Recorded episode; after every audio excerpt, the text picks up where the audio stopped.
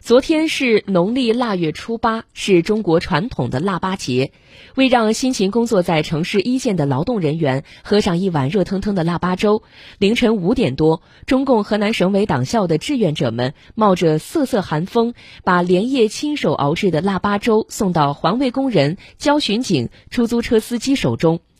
据了解，中共河南省委党校已经连续六年举办“你为社会奉献，我把温暖给你”一碗爱心粥，温暖一座城志愿服务。越来越多的单位、企业和爱心人士参与到这项活动中。大家相信，一碗爱心粥可以温暖一座城，温暖每一个人的心。